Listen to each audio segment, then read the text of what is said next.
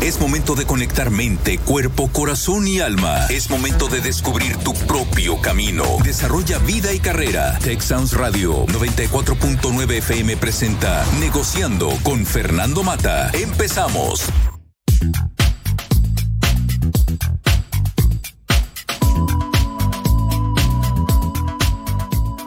Muy buenas tardes, tengan todos ustedes bienvenidos a este su programa Negociando. Me acompaña Silvina Bujana desde Barcelona. Silvina, pues muchísimas gracias por estar en este programa. Este, realmente un honor que nos estés acompañando en este programa. Hola, buenas noches y muchísimas gracias a vos, Fernando, por invitarme y un saludo a todos los que nos están escuchando ahí en México.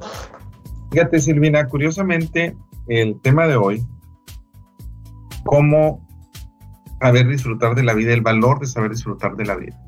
Y ahorita antes de que empezara el programa platicando contigo, tú migraste hace 18 años de Argentina a Barcelona, a España.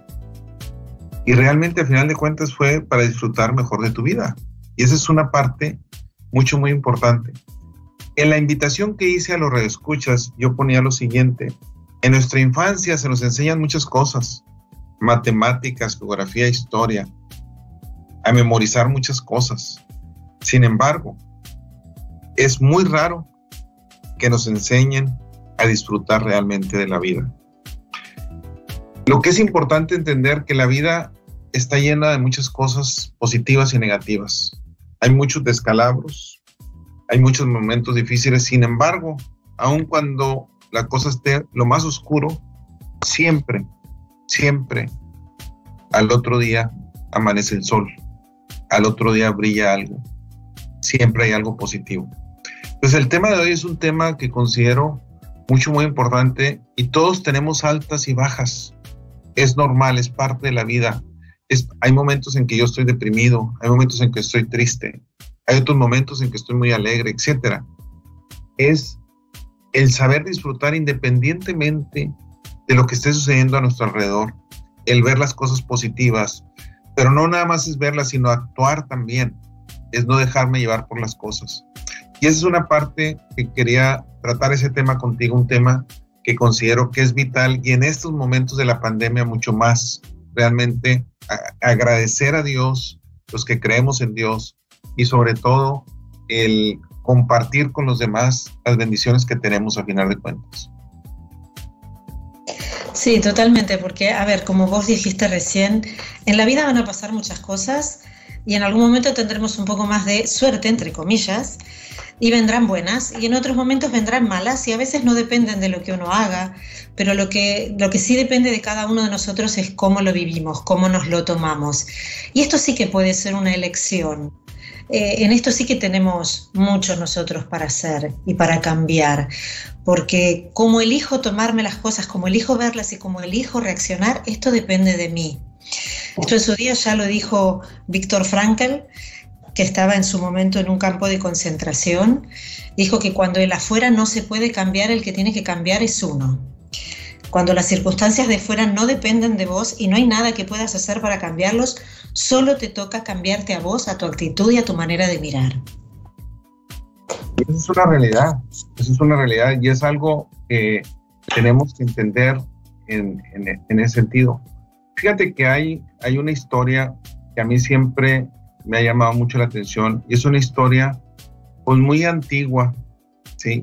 Pero que de alguna manera eh, es la historia de tres albañiles y donde llega una persona y e, esa persona primero va y le pregunta a un albañil, ¿qué estás haciendo? Y dice, pues aquí tengo que trabajar y está, es, el trabajo es pesadísimo, no, no, esto es horrible, ya me quiero ir a mi casa. Le pregunta al segundo albañil, ¿qué estás haciendo? Y dice, no, pues estoy poniendo nomás ladrillo sobre ladrillo, o sea, es, lo, es mi trabajo. Y le pregunta al otro, ¿qué estás haciendo? Y el otro le dice, lo ve bien emocionado, dice, ¿qué está haciendo? Estoy construyendo la futura escuela de mis hijos. ¿Qué es lo que necesita el país? Y esa, esa diferencia, esa diferencia, esa parte, es lo que hace la diferencia. Los tres están bajo la misma situación, los tres reciben el mismo salario. Los tres están bajo el sol. No hay ninguna diferencia. Y sin embargo, uno está feliz, uno está contento, uno tiene propósito de vida. El de en medio, ni, ni fu ni fa, como decimos en México. O sea, en otras palabras, no le importa simplemente hacer las cosas que tiene que hacer. Y el otro, una persona amargada. Y esa es una parte, al saber disfrutar de la vida implica la actitud que tomemos ante la vida. Y es una de las cosas que no se nos puede olvidar, que es fundamental esa actitud que podamos tomar, Silvina. Total, mira, me hiciste acordar también a, bueno, una anécdota de hace muchos años de alguien que vivía en la casa de sus padres y se quejaba porque no vivían en la parte más cara y bonita del barrio, y aclaro que era un barrio precioso y que el coche que tenía no era el coche más rápido, ¿no? El que pones primero y pasas de 0 a 100 en 3 segundos, no era ese.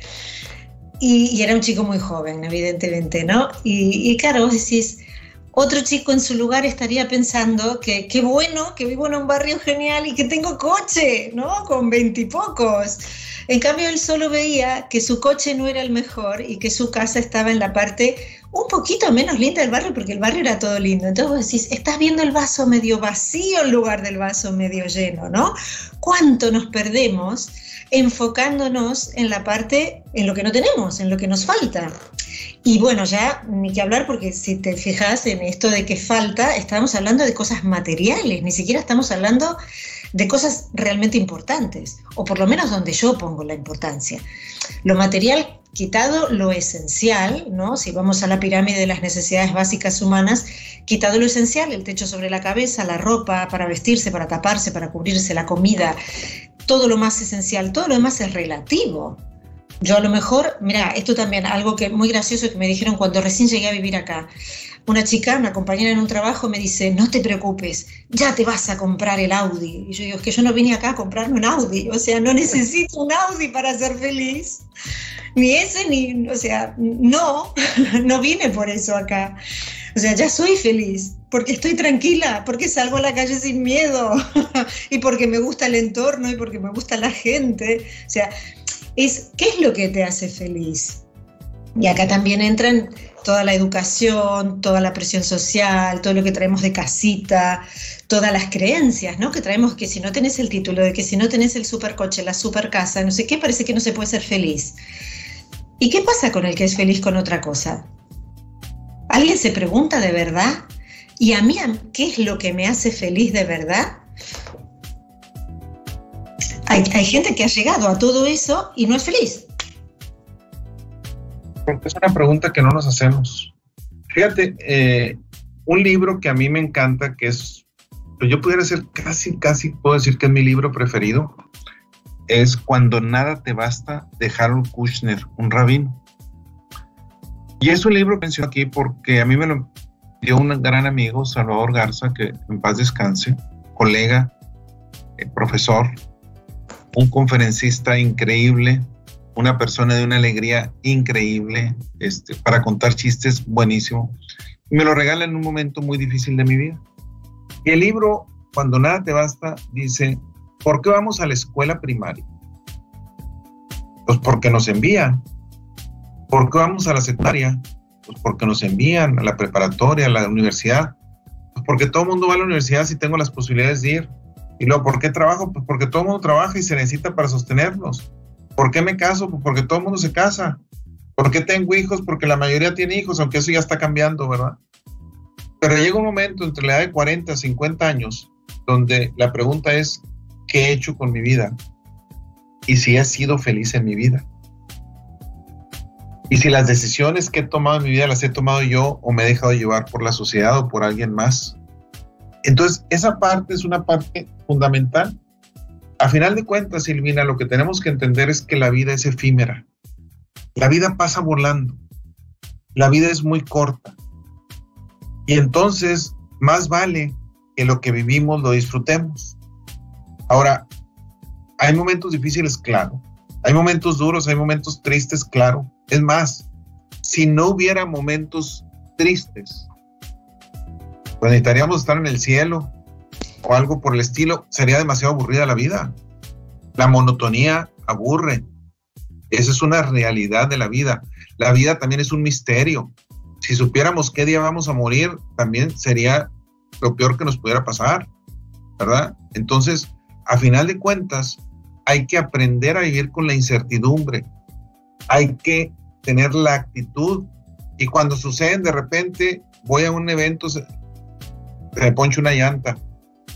Eh, tengo un evento bien importante, no hay agua en mi casa. Pues tengo que resolver la situación como pueda resolverlo. Gracias a Dios son problemas menores y muchas veces nos ahogamos en un vaso de agua. Diferente a cuando me dicen, tienes una enfermedad crítica, etcétera, etcétera, que también hay que afrontarlas, que es muy difícil, no es nada fácil esa parte. Y es parte de la vida y es parte de lo que nos enfrentamos a final de cuentas. Total, y acá mira, te puedo poner otro ejemplo. Tengo un contacto de Facebook, que es un chico que vive aquí en Barcelona y que está enfermo de ELA, ¿sí? Eh, esclerosis lateral amiotrófica. Esto es una enfermedad mortal, o sea, no hay cura todavía para esta, para esta enfermedad y es muy dura, es muy trágica y es muy triste porque va, va minando y, y acabando con todas tus funciones vitales. Este chico es para sacarse el sombrero y hacerle la ola y levantarle un monumento, porque tiene un espíritu y tiene una, una fuerza. Eh, todos los días eh, él postea bromas y chistes y cosas, pero todas relacionadas de alguna manera con su enfermedad, como por ejemplo puso el otro día que qué lindo, qué guapo estaba con su corbata nueva, que es la traqueotomía que le acaban de hacer, o que qué rico estaba el chuletón que le acaban de pasar por la sonda estomacal, porque come con sonda. Y entonces vos decís, wow, me levanta el ánimo él a mí, ¿no? O sea, esto sí que es elegir eh, sentirse bien con unas circunstancias muy trágicas. Se dedica a recaudar fondos para la investigación de la enfermedad, hace entrevistas, que como él dice, entrevisto con mis ojos, porque tiene un programa informático que se mueve a través del pestañeo, ¿no? Del parpadeo. Eh, pero tiene un espíritu enorme, ¿no? Y vos decís, wow, y yo me hago problema porque, no sé, se cortó la luz. Entonces, hay que poner las cosas en perspectiva. Eh, a veces pasan cosas, como decíamos al comienzo, ¿no? Esto de, eh, hay momentos duros y sin ser tan trágicos, hay días malos, ¿sí? Días de peleas o cosas. Entonces, hay, hay una, una cosa importante que es poner esto en perspectiva y darnos cuenta de que esto que ahora molesta tanto quizá mañana o pasado ya no tenga ningún sentido.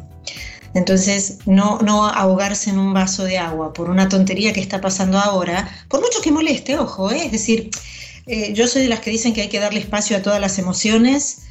Eh, creo que, bueno, en el mundo del coaching esto lo tenemos todos muy incorporado, ¿no? El, el, dar espacio, el reconocer, el vivir, el sentir todo lo que te pasa, pero como un desahogo, ¿no? Sabiendo que es la necesidad de transitar la emoción para luego poder salir de ahí, para luego poder encontrar un camino hacia lo más positivo, que no es la felicidad permanente, que no es la tontería de decir todo está bien, no, todo no está bien, es yo soy capaz de estar bien en el fondo y de seguir en mi centro, aunque todo lo que está alrededor no esté tan bien, que es algo que yo admiro profundamente en este chico porque sus circunstancias son dificilísimas.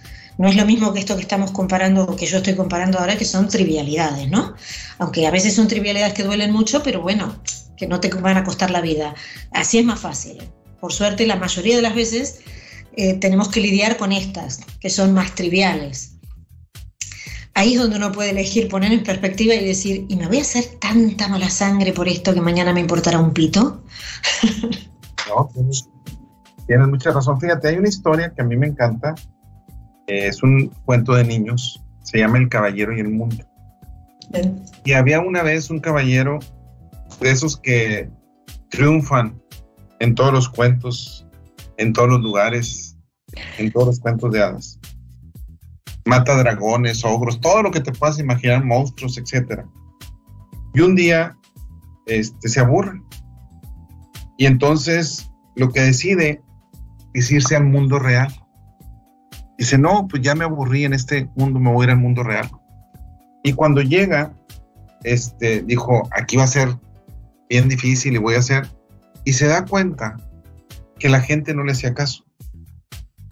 Pero veía que todos andaban apresurados, cada quien en sus cosas. Todo el mundo viendo los celulares, que no se veían ni siquiera unos a otros. y decía, ¿qué sucede?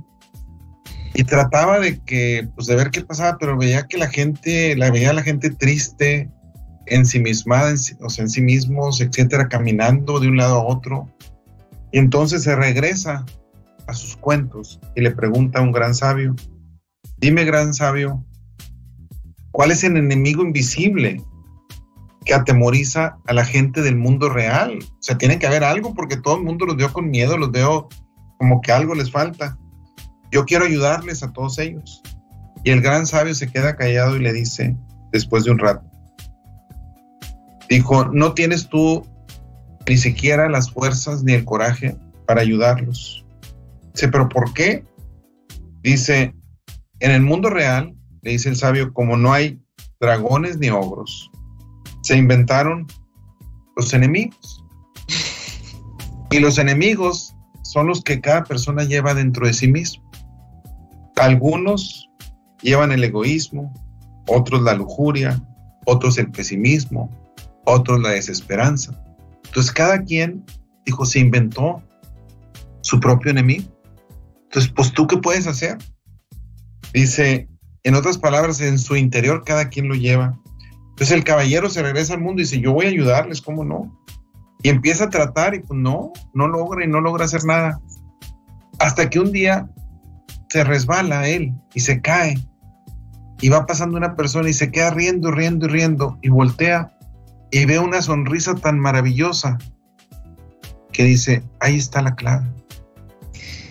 La manera como yo les puedo ayudar es a que la gente sonría, que la gente se alegre. Y es donde entra cómo disfrutar de la vida. Y cómo disfrutar de la vida cada quien, cada, somos el peor enemigo cada uno de nosotros. Y como tú decías al comienzo, cada quien tenemos la responsabilidad de ser felices y recae en nosotros. Sí, yo puedo culpar a mis padres de cuando era niño, pero llega un momento donde ya los puedo seguir culpando. Yo puedo culpar al gobierno también. No, es que el gobierno y todo eso. Puedo culpar a mis maestros. Tuve muy malos maestros de matemáticas. Entonces, pues no sé ni sumar ni contar, etcétera. O sea, no sé hacer nada. Y puedo culpar a a mi vecino que hace mucho ruido y no duerme porque no duermo, estoy infeliz, etcétera. Los perros de mi vecino, etcétera. Puedo culpar a tantas personas, a tanta gente. Pero al final de cuentas, no me doy cuenta que la solución, el problema y la solución soy yo mismo. Empieza todo y termina en uno, ¿no? Es decir, eh, sí que es cierto que hay cosas que empiezan que, eh, en la infancia, pero como vos bien dijiste, yo también suelo apoyar esta, esta opinión, que es, vale, llega un punto en la vida, llegamos a una edad en la que ya no podemos seguir culpando a nada ni a nadie de todo lo que nos pasó en la infancia, porque es cierto, todo arranca ahí, pero en algún momento tenemos nosotros la capacidad de aprender, de desaprender lo que aprendimos mal, de deshacernos de las viejas ideas y de las creencias que nos limitan y de todas esas cosas que hemos ido acumulando que no nos sirven, que habrán servido en su momento, pero ahora ya no. Y tenemos la posibilidad de reaprender las cosas de otra manera. Y esto sí que depende de uno. Esto también es la voluntad de uno de, cambiar de aprender y de empezar un camino nuevo. Evidentemente, al principio va a costar un poquito, porque cuando uno no tiene la costumbre, ¿no? Parece que, claro, ese camino de crecimiento es más duro y más difícil que seguir quejándose y echarle la culpa a otro, ¿no? Porque en el camino del crecimiento uno tiene que hacerse responsable. Pero, pero la parte buena, buena noticia de al final de ese camino es que así como vos te haces responsable, también podés cambiar todo eso que no te gusta. O sea, y si no te sale, pues a buscar ayuda y a pedir que somos muchos los que trabajamos en esto, pero si entonces no te sale eso, a rodearte de gente que piense diferente y a, buscar ayuda profesional si hace falta, pero a buscar ese camino nuevo que nos enseñe cómo ser felices de otra manera, porque a veces atados a estas viejas creencias de tengo que, eso, todos esos tengo que hacer, llegar, eh, comprar, tener y convertirme en quien no quiero ser muchas veces, ¿no? Esto no sirve para nada, uno tiene que encontrar su propia voz, uno tiene que encontrar el quién soy, qué quiero ser, qué quiero hacer, cómo soy feliz en mi vida, ¿no? Como empezamos conversando de, bueno, ¿por qué me vine acá? Pues, bueno, una de las tantas cosas, ¿no? Salir de cosas que no me gustaban y encontrar otras que me gustaban más. Pues es eso, es un camino que no, solo, no todos son rosas, obviamente, pero, pero serás más feliz, pero eso hay que buscarlo. La felicidad tampoco es algo que te va a venir a atropellar adentro de tu casa. es algo que uno tiene que tener la actitud también de ir al encuentro, ¿no? De ir, de sembrar, de, tratar de que, bueno, la, vida pone y yo pongo de mi parte también, ¿no? Es un 50-50. o a veces más de uno que de la vida. Muy cierto. Fíjate, hay una...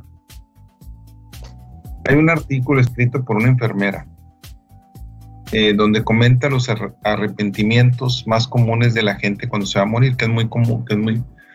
Y antes de mencionar algunos de ellos que están abiertos y que cualquiera los puede buscar, viene el famoso síndrome de cuando tenga esto. Cuando yo tengo una casa más grande voy a ser más feliz. Cuando yo cumpla 18 años voy a poder ser mayor de edad o 21, dependiendo del lugar cuando yo tenga un mejor trabajo, cuando mis hijos crezcan, voy a poder viajar, cuando me jubile, y etcétera, etcétera, etcétera, etcétera. Y ponemos y ponemos y posponemos y posponemos y posponemos y no disfrutamos. Y en ese artículo, eh, uno de los puntos más importantes que a mí siempre me ha llamado la atención, que se menciona, dice, ¿de qué te arrepientes? De no haber tenido el coraje de hacer lo que realmente yo deseaba hacer, que es lo que tú acabas de mencionar.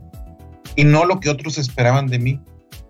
No el comportarme, el tener que poner caretas, el tener que actuar de cierta manera, porque eso se esperaba de mí, ¿verdad? Y yo creo que esa es una de las partes fundamentales, ¿verdad? Y también, ¿a qué le dedicas el tiempo? Es otro de los arrepentimientos. Donde dices, lo dediqué al trabajo, lo dediqué a la sociedad, lo dediqué a servir a otros, lo dediqué a la familia, ¿en dónde lo dedicaste? Y generalmente hay un desbalance en esos tiempos, ¿verdad? Y eso es una parte fundamental. Y la otra, tú dijiste ahorita espacio para las emociones. No estamos educados, yo diría, y esa parte de la educación es tremenda, a expresar de una manera adecuada las emociones. Y digo adecuada porque un, un niño puede hacer berrinches. Y si soy un niño de un año, dos años, dos años y medio, pues se vale que haga berrinche. Pero si soy un joven de 20 años, un adulto de 40, de 50, pues no me puedo tirar al suelo y hacer el berrinche, ¿verdad? O sea, hay maneras de expresar.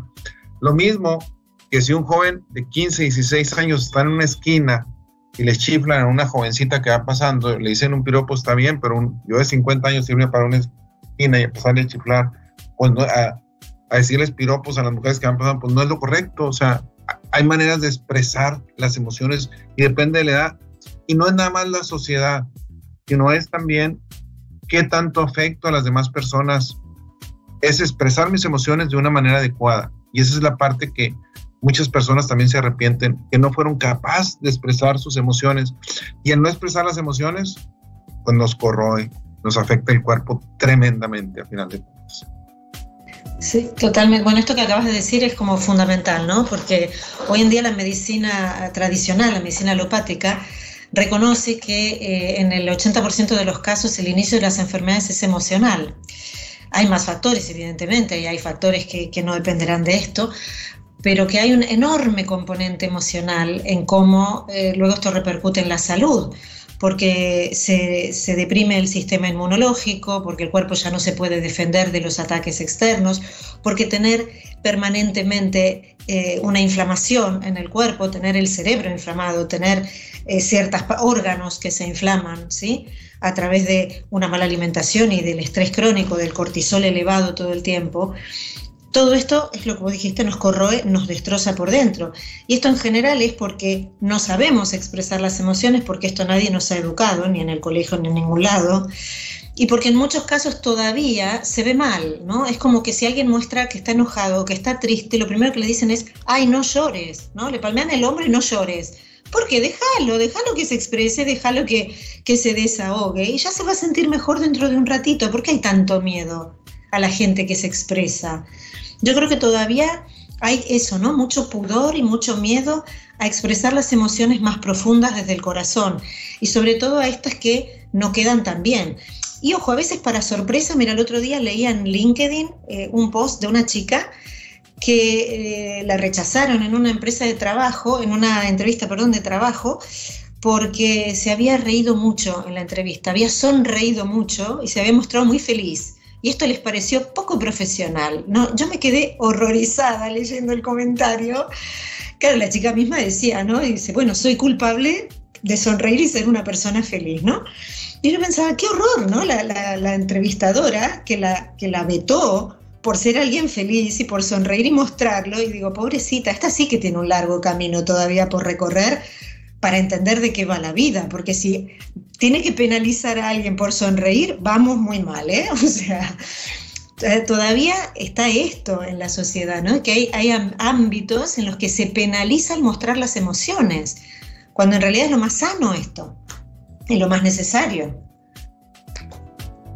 Bueno, Silvina, nos están diciendo ya un minutito, nada más menciono algo. Este, a final de cuentas, lo que nos debemos cuestionar es si tuviéramos 90, 100 años, que estuviéramos en el hecho de muerte, ¿de qué me voy a arrepentir? ¿Qué sería lo que me vendría? Y esa es la parte que debo empezar desde ahorita. Y generalmente es cuestionarme, ¿estoy viviendo en plenitud? ¿Estoy viviendo en plenitud lo mejor? ¿Estoy priorizando las cosas de la manera como se deben priorizar? Para mí, no para los demás, no para mis hijos, no para mis amigos, no para mis colaboradores, para mis jefes, para la sociedad en sí, para mí. Estoy priorizando lo que a mí me hace feliz, esa parte. Claro, respetando a los demás, ¿verdad? Muy bien, ¿te parece? Vamos a una pausa, regresamos en unos minutos. Gracias por continuar aquí en Negociando.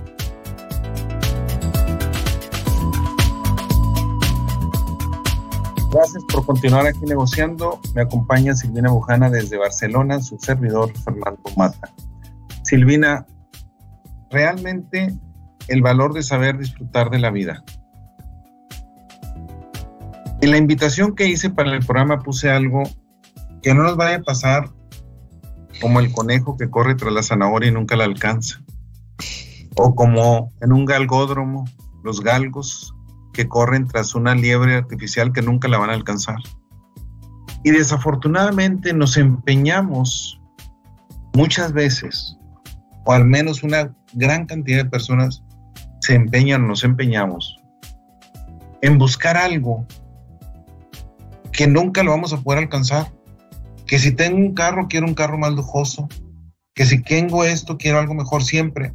No quiero decir que se vale ser mediocre, no, pero hay que apreciar, y tú lo dijiste muy bien, ser feliz con lo que tengo, no con lo que, no estar buscando lo que me falta, siempre estar apuntando lo que me falta, lo que me falta.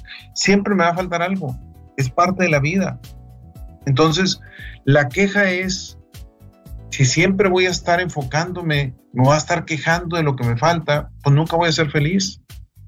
Se, se vale progresar, claro, todo el mundo queremos progresar, es parte de la vida, pero no que el progreso sea la meta total de lo que quiero lograr y no disfruto lo que tengo, la familia que tengo, los amigos que tengo, las experiencias que puedo llegar a tener ahorita por estarme enfocando y muchas veces es en lo material o en vivir una vida de lujos en las cuales sacrifico todo lo demás por tener esa vida de lujos. Eso es una gran verdad y es para mi criterio personal como el gran error, ¿no? Comprometer la vida detrás de, un montón de cosas materiales que en el fondo no te van a dar la felicidad. Incluso hay mucho millonario por ahí que al final del camino te dicen, y no, la felicidad no estaba en todo lo material, ni estaba en todo lo que logré por ahí. Al final lo más importante era la familia, los afectos, eh, el estar rodeado de gente positiva, de gente que suma y no que reste, ¿no? Y si te fijas esto también, eh, se traslada a lo personal. ¿Cuánta gente cree que la felicidad la encuentra en otro? ¿No? Aquello de voy a ser feliz cuando tenga pareja, voy a ser feliz cuando me case, voy a ser feliz cuando... Y a lo mejor esa tampoco es la felicidad. Hay tanta gente que se casa y le va fatal, ¿no? Eh, que no digo que no haya que casarse y no digo que no haya que enamorarse, no estoy diciendo nada, no estoy en contra de, de, estas cosas para nada, pero me refiero que uno primero tiene que estar bien con uno para luego asociarse, ¿no? Desde, desde ese bienestar y desde esa suma, poder sumar a alguien más en la vida, a alguien con quien compartir. Pero no se puede depositar la, la felicidad o la posibilidad de ser felices en que venga otro y me la dé. El otro día pasaron en un grupo, en un chat, una, viñeta muy graciosa, ¿no? Que es un, niño que le dice a una niña, te voy a hacer feliz, y la niña que le contesta, gracias, vengo feliz de casa. O sea, claro, no, no, tenés que depositar la, la, expectativa, no tenemos ¿no? que depositarla en el otro. Es, uno tiene que estar bien uno, uno tiene que estar feliz solito en su balcón, y luego si puede invitar al otro a tomarse algo en el mismo balcón, pues fantástico, porque entonces vamos a hacer dos sumas, no una suma y una resta. Vení a, a rellenarme todo lo que a mí me falta. Entonces, estamos poco enseñados a trabajarnos a nosotros mismos para ser felices primero. Siempre estamos buscando afuera lo que deberíamos empezar buscando dentro y trabajando dentro, ¿no? Conviértete en aquello que tanto estás deseando afuera. Cuando lo tengas dentro vas a estar menos desesperado por todo lo que viene de fuera. Fíjate, ahorita me recuerda también a la famosa conferencia donde está un hombre dando una conferencia sobre relacionada a la felicidad y todo eso, y uno de los participantes, y la esposa estaba ahí, le pregunta, oiga, ¿y su esposa lo hace feliz? Entonces la esposa que está ahí, pues está esperando, claro, a decir que yo lo hago feliz. Dice, no, mi esposa no me hace feliz. Y la esposa se queda así como, no, yo soy feliz por mí mismo. No puedo depender de mi esposa o de alguien más. O sea, no puedo poner en ella la felicidad. Claro, si mi relación con ella está bien, qué mejor. Pero la felicidad mía no depende de mi esposa. Es una de las cosas, y esa parte es la parte que es importante entender, que muchas veces no la entendemos y que muchas veces culpamos. Es que es muy fácil pasar la pelotita a alguien más. Pasarle el problema, la pelota caliente a alguien más. O sea, ese no es mi problema. El, el papel de víctima es bien bonito. Claro. Es y es bien porque la responsabilidad se la están poniendo a otro. O sea, quiero, quiero hacer acá un inciso que es compartir la vida. Es maravilloso, es precioso poder compartir la vida con alguien y que ese alguien sea capaz de sacar lo mejor de vos y que vos también logres potenciar lo mejor del otro. Esto es lo bonito, el crecimiento, el ayudarse mutuamente, pero no puede depender tu felicidad de ese otro, porque si ese otro mañana no está, ¿qué pasa? Además, ¿no? Primero que es hacerlo responsable de algo que es tuyo. Y segundo es, madre mía, como le pase algo al otro, se te acabó la felicidad en esta vida. Entonces, tenés que poder ser, o tenemos que poder ser independientes, porque si no estamos eh, eh tenemos estos apegos permanentes que el budismo dice que son la, la base de la, de la, tristeza y de la amargura, ¿no? Vivir apegados a todo eso que no queremos soltar. Claro, es que el apego es una de las cosas más fuertes que puede haber cuando, no, como tú dices, este, no queremos soltar muchas cosas. ¿Por qué? Por miedos. Son los miedos porque tengo, tengo miedos. Y fíjate, hay eh, una persona, Pedro Amador, donde menciona como que hizo una recolección de varios artículos él menciona algunos consejos para disfrutar la vida. Uno de los que a mí me llama la atención, el primero dice, recuerda que respiras. Por ahí empieza primero, antes que nada, hijo, en otras palabras, vive, recuerda que respiras, ¿verdad? Este, cada momento que haya algo que afecte en tu vida, nomás recuerda que respiras. Y eso por ahí empieza, hijo, nada más, ¿verdad? O sea, estás vivo, y eso, eso ya es ante Dios, ante todo es agradecer. O sea, dijo, independientemente de lo que te esté sucediendo, todo, todo lo que tengas, nomás recuerda que respiras. Y es una, eh, o sea, como es, es un golpe fuerte porque muchas veces eso lo damos por sentado. Pues claro, estoy vivo, pues respiro, ¿verdad? Pero dice nada más, detente un momento, haz reflexión y recuerda que respiras. Y en eso dices, estoy vivo, y eso quiere decir que estoy vivo. Ya eso dices, ahora sí, empieza a ver las demás cosas, pero por lo pronto empieza por ahí. Mira, me hiciste acordar que cuando vivía yo en otro piso y tenía justo viviendo arriba mío a una señora que tenía como 90 años. Y claro, cuando yo salía a mi terraza, ella me veía desde su balcón más arriba, ¿no? Entonces me saludaba todos los días. Cada vez que me veía me, me, me, me decía, hola Silvina. Bueno, Y entonces decía, ¿cómo le va? ¿Cómo está? Le preguntaba yo. Y me decía, me duelen mucho las piernas, me duelen las rodillas. Y yo le decía, menos mal, eso quiere decir que está viva. claro, le decía, si con 90 no le duele nada, es que ya se murió, así que póngase contenta, ¿no? Y se reía. Pero claro, es decir, dentro de las dos cosas que podéis pensar es, mira, me duele algo, pero todavía estoy viva, estoy aquí, ¿no? Eh, ¿Cuántas cosas, cuánto de esto tan básico a veces no valoramos, que lo estamos diciendo un poco así que parece en broma, pero que es en serio, ¿no? Es, a veces nos quejamos, te pongo otro ejemplo más tonto todavía, yo a veces me quejo de que mi cocina es muy chiquitita y que voy con las cosas así, no sé dónde apoyarlas. Y cuando me doy cuenta que me estoy quejando mucho de que mi cocina es muy chiquitita y digo, mira, que hay gente que no tiene ni para comer, que no tiene ni para esto, no tiene ni para lo otro, digo, y yo me quejo porque como estoy haciendo cuatro cosas a la vez, no tengo dónde apoyar. Y ahí dejo de quejarme, ¿no? que es una estupidez porque sí, claro que me gustaría una cocina más grande y no está mal tener deseos. Lo que no conviene o lo que no interesa, lo que no sirve para nada, es no disfrutar de lo que tenés ahora porque tenés deseos. Entonces, con esto lo que quiero aclarar es, no, no está mal desear una cocina grande. A mí me encantaría una cocina para apoyar 50.000 cosas. Pero mientras tanto me pongo contenta porque, bueno, vale, la mía es chiquitita, pero hay comida y hay para hacer de todo. Y puedo cocinar de todo porque tengo todo. Entonces, ¿de qué me estoy quejando? ¿No? O sea, valorar lo que se tiene. Estaba en una reunión eh, y un amigo mío, Jorge, este, es 12 días mayor que yo alguien le preguntó, estaba cumpliendo, 60, acaba de cumplir 60 años o, o estamos en, dice, oye, ¿qué se siente? Y dice, pues dada la alternativa se siente muy bien, porque la alternativa es no llegar a cumplirlos, ¿verdad? sí, claro que me siento muy bien. Y, y, haces una reflexión y es cierto. O sea, eso es una realidad. Oye, ¿cómo te sientes? Magnífico, dice. Pues porque la alternativa es no cumplirlos, dijo. Es nada más dos alternativas, o los cumples o no los cumples. No hay más. Entonces, al final de cuentas, me siento excelentemente bien. Y es cierto, es algo que muchas veces se nos olvida. Esa parte, esa parte. Otro, otra de las cosas es hasta dónde dejamos truncados nuestros sueños por alguien más o por algo o por algo. Eh, y se vale. Se vale posponer cosas a veces.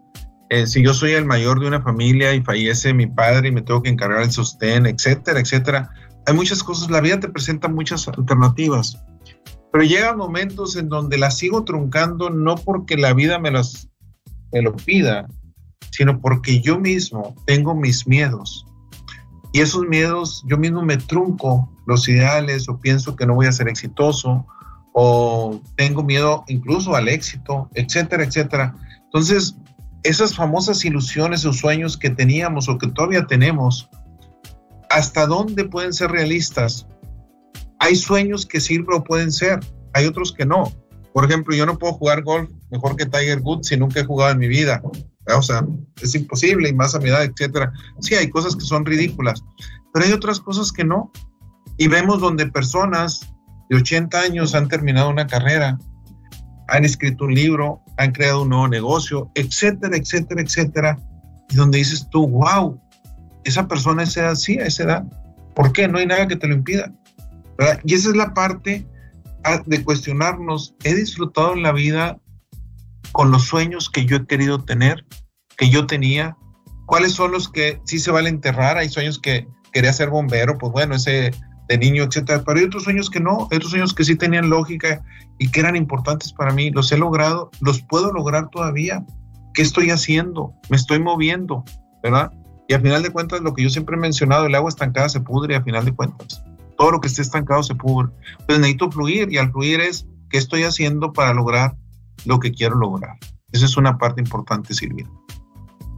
Yo creo que acabas de decir algo que es clave.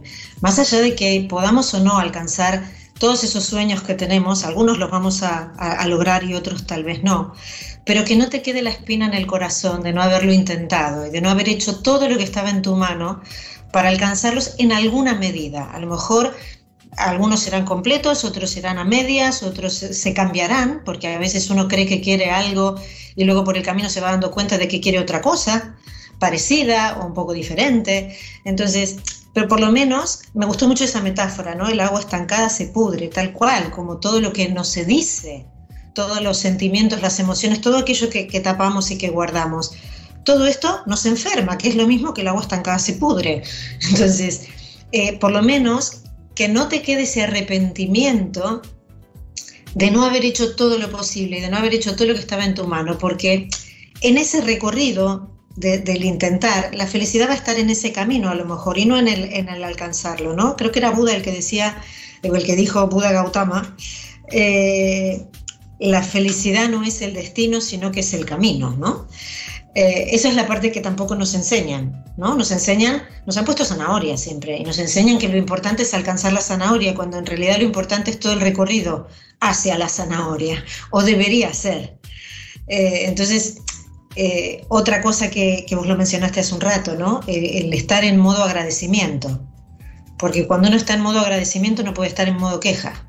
Si uno agradece todo lo que tiene y se pone contento por las circunstancias, sean las que sean, porque te permiten crecer, porque te permiten aprender, aunque a veces pueden ser un poco duras, ojo, ¿eh? porque a veces que la, justamente lo que te hace aprender y crecer no es la parte rosa de la vida, suele ser la otra parte, pero saldrás mejor, saldrás más comprensivo también, serás un ser humano más válido para los demás también, te habrás convertido en una mejor persona, te habrás transformado, al menos si te has podido sintonizar ¿no? con la experiencia. Y has decidido tomártela como una experiencia y no como una desgracia que, insisto en que a veces también exageramos mucho y, nos tomamos como desgracias cosas que no son tales, ¿no? Entonces, cambiar un poco este chip y esta educación que, traemos de todos lados, porque socialmente también es así, lo de la zanahoria nos la ponen en todas partes todo el rato, eh, pero vamos, que ya somos grandes, ¿no? Que ya podemos cambiar nosotros y decir, a ver, que me están engañando, que lo de la zanahoria no era verdad. Mira, hace, hace tres años eh, escribí un libro que se llama El trayecto de la vida. Y lo presenté en varios lugares que, bendito Dios, me fue muy bien. Pero me pasó algo que, lo, creo que no lo he comentado nunca en el programa, algo... Eh, mi padre fue hijo único. Y entonces, pues nosotros nos creamos prácticamente con mis abuelos pegados a nosotros. Fue hijo único y vivíamos este, pegadas las casas, etcétera. Nos creamos con esos abuelos. Mis abuelos maternos eh, vivían en otra ciudad y los visitamos generalmente una vez a la semana, etcétera, etcétera. Pero cuando yo hablo del libro, una parte muy importante es agradecer a nuestros ancestros. Y yo menciono que mi abuelo paterno andaba en una canasta, eh, eh, vendía huevitos en una canasta, andaba descalzo, y que los siete hermanos que estudiamos, estudiamos en el Teológico de Monterrey, se lo demos a mis padres, se lo demos a, mi abuelo, pero nunca mencioné mis abuelos maternos, de alguna manera. Y una hermana de mi mamá me dice, y, tú sabes, y me dice, y con justa razón, le digo, tienes razón. Y fue de las cosas que digo también, porque mi abuelo materno fue mi padrino de bautizo. Una persona autodidacta con una capacidad de análisis y de escritura porque escribió un libro sobre Camargo, Chihuahua, una trayectoria tremenda siendo autodidacta, ¿verdad? Y al final de cuentas, la educación de mi madre que influyó mucho en nosotros, pues viene de ahí, viene de mis abuelos maternos, ¿verdad? Pero yo siempre he creído que necesitamos agradecer a nuestros ancestros. Entonces, estamos aquí por alguien y cuando yo me siento junto a un joven que viene de una humilde familia y que lo veo achicopalado, que lo veo tímido, como yo no puedo, porque incluso en universidades que he estado, que son algunas universidades elitistas, ¿verdad? Porque son universidades de un nivel social, etcétera, necesitas. Y esa, esa persona, ese joven o esa joven se sienten tímidos porque si no voy a encajar aquí. Lo único que yo les digo es, yo estoy aquí por gente arriba de mí, no por mí, nada más. hay mucha gente que se esforzó para que yo estuviera aquí. Lo que sí te aseguro, le digo, es que si tú llegas a graduarte de aquí, vas a cambiar tu entorno, no nomás el de tus hijos, vas a impactar. Entonces, al hablar de disfrutar de la vida, un factor muy importante es ese, es el agradecer, ¿verdad? Y esa es una, y cuando agradeces, el mundo se ilumina, el mundo brilla diferente. Y por eso se dice que incluso no es tanto lo que uno recibe, sino lo que uno regala. Y el agradecer a todos los que nos regalaron, pues es una parte fundamental. Y también devolver a la sociedad, devolver a las demás personas, eso es fundamental, porque esa parte va a repercutir definitivamente en nuestra felicidad a final de cuentas. Sí. Seguro, porque también hay estudios que indican hoy en día que, que está demostrado que una de las, de las patas de la felicidad es el dar, ¿no? y también está dentro de las necesidades humanas, esto de el, dar, el compartir, el contribuir, el colaborar, eso del granito de arena. Eh, muchas veces esto realmente nos hace más felices a nosotros cuando lo hacemos que, quizás al que lo recibe, a veces el que lo recibe también, y a veces te hace más feliz a vos mismo haciéndolo. Entonces creo que es, es un win-win, es una ida y vuelta. Eh, fíjate ahora, cuando hablamos de consejos para disfrutar de la vida, hay uno que a mí, el aprender. Necesitamos ser lo suficientemente humildes. Yo, Fernando, necesito ser lo suficientemente humilde para aprender de cualquier persona. Y ahí es donde voy a una fábrica y un operario me enseña wow, cosas increíbles, incluso no nada más de lo técnico, sino hay muchas personas que nos enseñan de la vida, personas que trabajan para mí, personas que contribuyen, mis hijos, mis grandes maestros han sido mis hijos. He cometido muchos errores al estar con ellos, etcétera, pero han sido mis grandes maestros. Entonces, esa parte de aprender, de estar dispuestos a aprender, estar abiertos, ¿verdad? es una cuestión compleja, porque muchas veces pensamos que en ciertos rubros o profesionalmente hablando que yo soy sabelo todo, etcétera, y no es cierto. Nadie somos sabelo todos. O sea, todo, siempre hay algo que se puede aprender.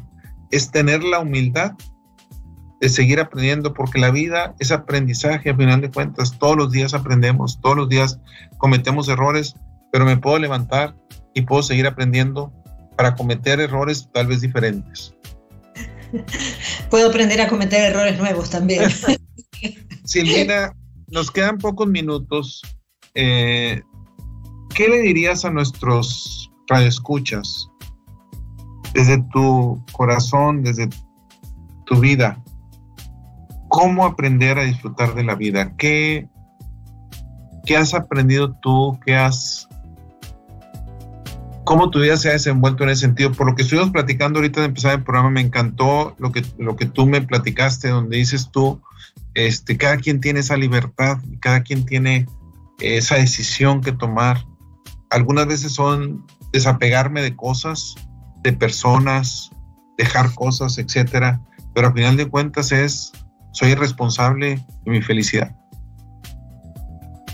Bueno, una, esto que acabas de decir, ¿no? El, hacerse responsable, el saber que uno tiene la posibilidad y el poder de hacer un montón de cosas con la propia vida, de que también la, la vida tiene caminos insospechados, con lo cual tampoco hay que pensar que uno se ha trazado un camino y que esto va a ser un camino recto, sin curvas y sin desvíos, porque no es así.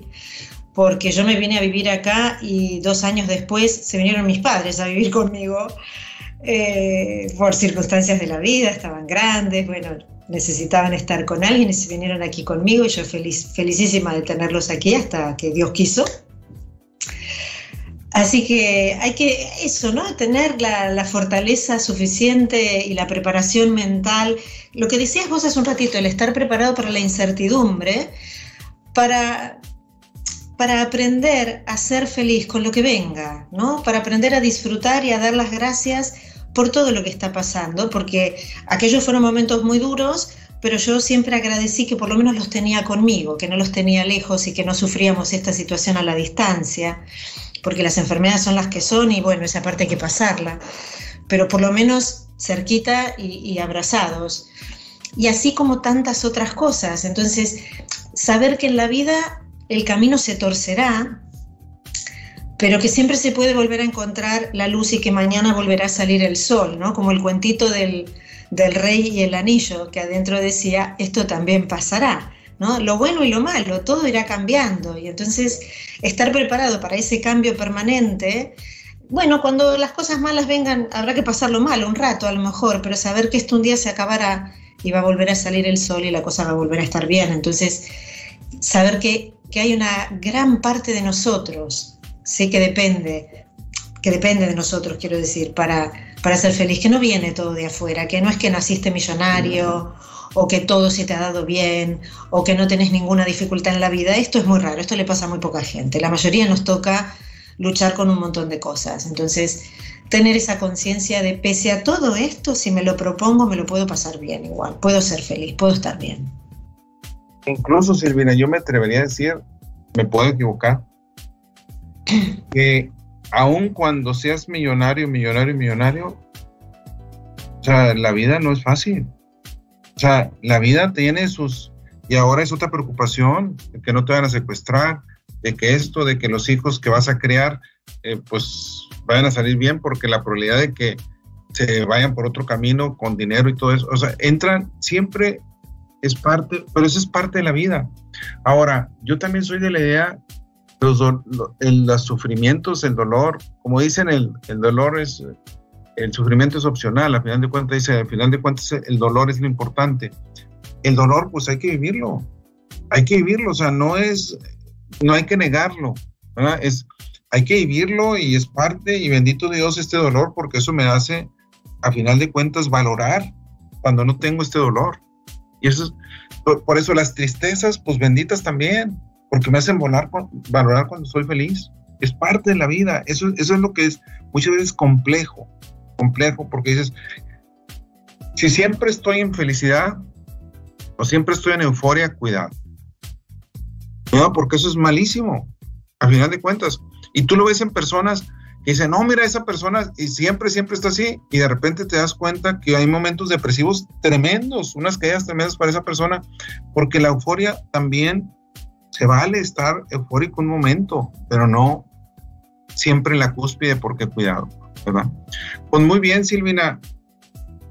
Para terminar, a final de cuentas, es disfrutar y disfrutar disfrutar. Esa es la parte. Disfrutar lo que tenemos, los amigos, somos seres gregarios, seres sociales. Este, yo este jueves me voy con un grupo de 30 amigos a un rancho que lo hacemos una vez al año. Y realmente eso es maravilloso y todos lo ansiamos ahorita. Este, claro, eh, nos hemos cuidado desde antes, etcétera, y todo eso, pero es una parte mucho, muy importante esa convivencia, esa los amigos juegan un papel importantísimo en todo esto, que muchas veces se nos olvida. La familia sí es, definitivamente es el, la base, es el pilar, es el fundamento, pero los amigos son tan importantes como la familia a final de cuentas.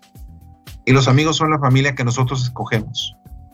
Es, la familia los amigos en eso, la familia que, uno puede ir eligiendo por el camino y que es muy válida porque uno lo elige a voluntad, no le ha tocado. uno, y, y es una elección mutua que se hace cada día y es una plantita que se riega cada día la amistad. Es, para mí es uno de los valores fundamentales. Yo para terminar nomás menciono a nuestros radioescuchas, cuidado con postergar las cosas. Mm. Postergo la felicidad porque por el mañana, no es que mañana, voy a hacer esto mañana, eh, me voy a decidir a estudiar una nueva carrera mañana, eh, me voy a decidir a emprender un viaje que siempre he soñado mañana, después, después. Cuidado con postergar para esa parte. Sí, se vale esperar un tiempo mientras eh, tengo un compromiso de otro tipo, etcétera, pero llega un momento en donde no puedo postergar la vida. La vida no se puede postergar, la vida se vive en ese momento, en ese instante y desgraciadamente muchas veces la postergamos y la sufrimos después, a final de cuentas. Pues Silvina, pues muchísimas gracias. Gracias por haber estado aquí. Esperamos en otra ocasión poder también volver a participar contigo. Bueno, muchas gracias a, a vos, Fernando, por, bueno, por esta invitación y un saludo con mucho cariño, con un recuerdo muy cariñoso de tu país. Tengo amigos en México y me gusta mucho, no conozco todo, pero bueno, la parte que conozco me parece lindísima y me gustaría volver algún día, o sea que un abrazo a todos, muchas gracias otra vez y hasta la próxima. A la próxima, bueno, que tengan ustedes muy buenas tardes. Los invitamos a continuar con nuestra programación aquí en TEC. Muy buenas tardes.